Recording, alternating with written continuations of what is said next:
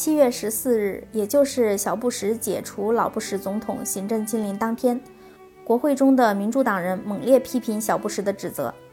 众议院女议长、民主党人南希·佩洛西对他的指责最为尖锐。他说：“待在白宫的石油人再次响应石油巨头的要求，他的计划是个骗局，因为他既不能降低油价，也不能加强能源独立，他只能把几百万英亩交给那些。”已经拥有近六千八百万英亩公用陆地和近海地区的石油公司。他认为小布什根本没有资格批评国会。在国会民主党圈内人士的一次内部谈话中，佩洛西说：“允许石油公司开发海上石油资源，等于给共和党增加政治资本。”他指出，美国国内出现能源问题的根子有三：一是小布什缺乏综合性能源政策。二是小布什过分依赖石油工业，三是经济运转出了偏差。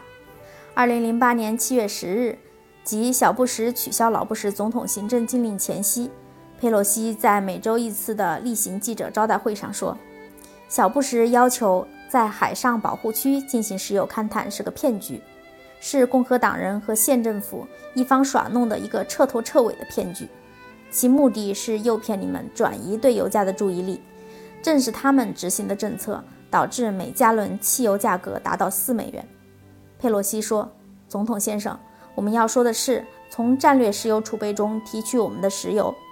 我们要说的是从战略库存中提取百分之十石油投放市场，以便增加产量，降低油价。”佩洛西批评小布什在平抑油价方面舍本逐末。他认为投放战略石油储备收效最快。十几天就能发挥作用，而近海石油投产至少需要十年。他说：“总统现在手上就有七亿桶石油储备，他可以投放很小一部分，比如说百分之十投放市场，就会在十天内或很短时间内对汽油价格产生了影响，而绝不会等待十年。”早在二零零八年七月八日，佩洛西就曾致信小布什，要求暂时停止增加战略石油库存。信中说，历史上有动用战略石油库存的先例。一九九零年，老布什发动海湾战争，导致油价暴涨，曾提取战略石油库存平抑国内油价。二零零零年，美国国内燃料油短缺，克林顿总统也动用过战略石油库存。二零零五年，席卷墨西哥湾沿岸、路易斯安那和密西西比河两州的卡特琳娜飓风。严重破坏了墨西哥湾的石油生产和输油管道，导致国内石油短缺。小布什政府曾提取过一千一百万桶战略石油库存。到二零零八年七月十五日止，美国存放在路易斯安那和德克萨斯深邃岩洞的战略石油库存已达七亿零六点二万桶，库存水平高达百分之九十七。他在信中指出，自从小布什上台以来，原油价格上涨了将近四倍。美国汽油价格每升高达四点一一美元。小布什断然拒绝提取战略石油库存。他说，一九七五年开始建立的战略石油库存是为了对付石油短缺，不是为了抑制油价。他认为现在石油并不短缺。七月九日，白宫新闻发言人斯科特·施坦策尔发表声明，抨击佩洛西在上述信件中要求动用战略石油库存的建议。他说，战略石油储备的目的是在严重的石油供应中断时向全国供应石油。虽然目前油价高企，七月九日每桶超过一百三十七美元，但没有供应短缺。他说，过去曾用战略石油储备操作价格，但都失效了。参议员多数党领袖、内华达州民主党人哈里·里德当天发表评论说，石油公司已经租赁数百万英亩土地。但他们没有使用这些土地。他认为政府应该重点关注金融投机者，正是他们在推高油价。他抨击小布什正试图使这个问题成为一个政治噱头。二零零八年九月三十日是美国财政年度截止日，也是联邦国会审查一九八一年暂禁令的日子。美国有线电视新闻网的民意调查结果显示。饱受油价暴涨之苦的美国人民中，百分之七十三赞成开发海上石油资源。九月十六日和二十七日，参众两院先后以多数票通过议案。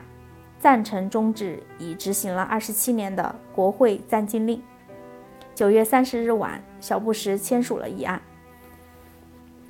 签字后，他发表谈话说：“这个法令撤销了国会对出租外大陆架重要部分的石油和天然气资源暂禁令，这将允许我们减少对国外石油的依赖。”这不是小布什的肺腑之言，更不是美国石油政策从高度依赖进口转向进口和自产并重的战略性变化的标志，而是民主、共和两党在大选年上演的一场政治闹剧。民主党议员虽然投了赞成票，但只是权宜之计。他们表示，等到2009年1月20日奥巴马进入白宫，民主党人控制的国会两院将将恢复暂禁令。长期拒绝解禁美国海上石油开发的民主党人，在大选年支持海上开发石油，为奥巴马争取了选票，自然心安理得。小布什虽然签了字，但心情并不十分愉快。他把开发海上石油以降低油价的难题踢给民主党的企图，并没有挽救麦凯恩败选的命运。据2009年1月17日的《华尔街日报》报道，小布什政府在下台前夕挑战即将上任的奥巴马政府，建议就开放海上油气资源开发进行辩论。小布什政府内政部矿物管理局局长兰德尔·卢西。在接受该报的独家采访时透露，矿物管理局正式决定，从一月十六日起的六十天内，就是否允许租让全部或部分十二个深海石油和天然气区块进行公开辩论。这十二个区块包括阿拉斯加沿海的四个区块、太平洋沿海两个区块、墨西哥湾的三个区块和大西洋沿岸的三个区块。《华尔街日报》说。这是离任之前布什政府采取的最后行动之一。在当选总统奥巴马准备上任之际，布什的这一行动把海上石油钻探的辩论又提到议事日程。报道说，即将于下周与乔治·布什一起离任的卢西先生呼吁奥巴马政府不要恢复海上钻探禁令。第六节，七姐妹的变化。第一小节，七姐妹的由来。自从19世纪50年代在美国宾夕法尼亚发现并用先进手段开采石油以来，石油对美国政治的影响空前紧密。尤其自第二次世界大战以来，不论共和党还是民主党，任何人想竞选总统入驻白宫，没有石油巨头的支持，等于白日做梦。这是美国有别于世界其他国家的重要特点之一。根本原因在于。由约翰·洛克菲勒在19世纪末创办的石油帝国，一直拥有左右美国政局的强大实力。这个石油帝国不仅控制了美国石油工业的上下游业务，也是七姐妹中实力最强、垄断世界石油工业上下游业务的中坚。美国舆论界说，七姐妹的力量如此之大，甚至使世界各国政府都屈服于他们的意志和愿望。石油巨头一词就是这样被创造出来。关于七姐妹的诞生过程和作用，我在《为石油而战：美国石油霸权的历史透视》一书中曾介绍过。这里补充说明它的诞生背景和对美国政府的作用。二十世纪五十年代初，伊朗政府总理穆罕默德·摩萨台从英国手中收回了石油所有权，在海湾地区第一个实现了石油国有化。为了报复伊朗，英国动用经济制裁手段，禁止伊朗石油出口，导致世界石油市场供应紧张。为了使伊朗石油重新走上世界石油市场，美国国务院建议由英美等国七家石油巨头组成一个财团，取名“伊朗财团”。这就是后来闻名全球的七姐妹。这个事实充分证明，七姐妹是在美国政府的直接干预下组成的。时任意大利石油公司阿吉普负责人恩里科·马泰伊要求加入七姐妹，遭到拒绝。这就是他多年来坚持批判七姐妹的根本原因。七姐妹成员分别是美国五家、英国一家、英国荷兰一家，他们是新泽西美孚石油公司、纽约美孚石油公司、加利福尼亚美孚石油公司、德士古公司、海湾石油公司。